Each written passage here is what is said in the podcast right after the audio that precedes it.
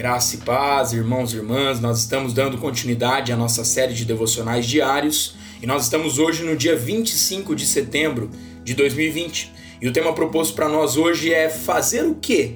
E o texto base ele se encontra lá em Mateus, no capítulo 7, no versículo de número 21, que nos diz assim: Nem todo aquele que me diz Senhor, Senhor entrará no reino dos céus, mas apenas aquele que faz a vontade de meu Pai que está nos céus.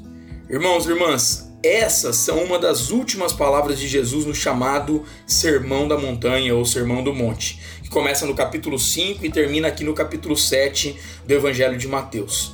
Não é um sermão fanático e nem convida ao fanatismo, mas é um sermão radical que convida a um compromisso radical com o reino de Deus.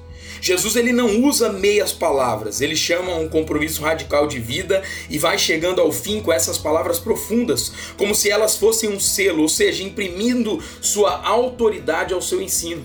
Jesus procura mostrar aqui que a questão não é só fazer, mas fazer a vontade do Pai ou fazer aquilo para o que fomos chamados. Hoje vivemos a crise do fazer. O que fazer diante de tantas possibilidades? O que eu estou fazendo é prioridade do e no reino de Deus? O que é que Deus quer de nós para esse momento? O que é que Deus quer de mim como pessoa?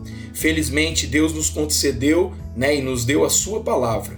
Por sua leitura em comunhão com o Senhor, ele nos mostra a sua vontade. Cabe a nós, então, meu irmão e minha irmã, executá-la e realizar a vontade dele sobre através da vida de cada um de nós. Que a nossa oração seja: Senhor, nós sabemos que a tua vontade é a melhor, mas muitas vezes deslizamos e queremos tomar conta de tudo. Ajuda-nos a nos submetermos a ti e a fazermos aquilo que o Senhor quer nas nossas vidas. Deus abençoe meu irmão, minha irmã, sua vida, sua casa e a sua família, em nome de Jesus.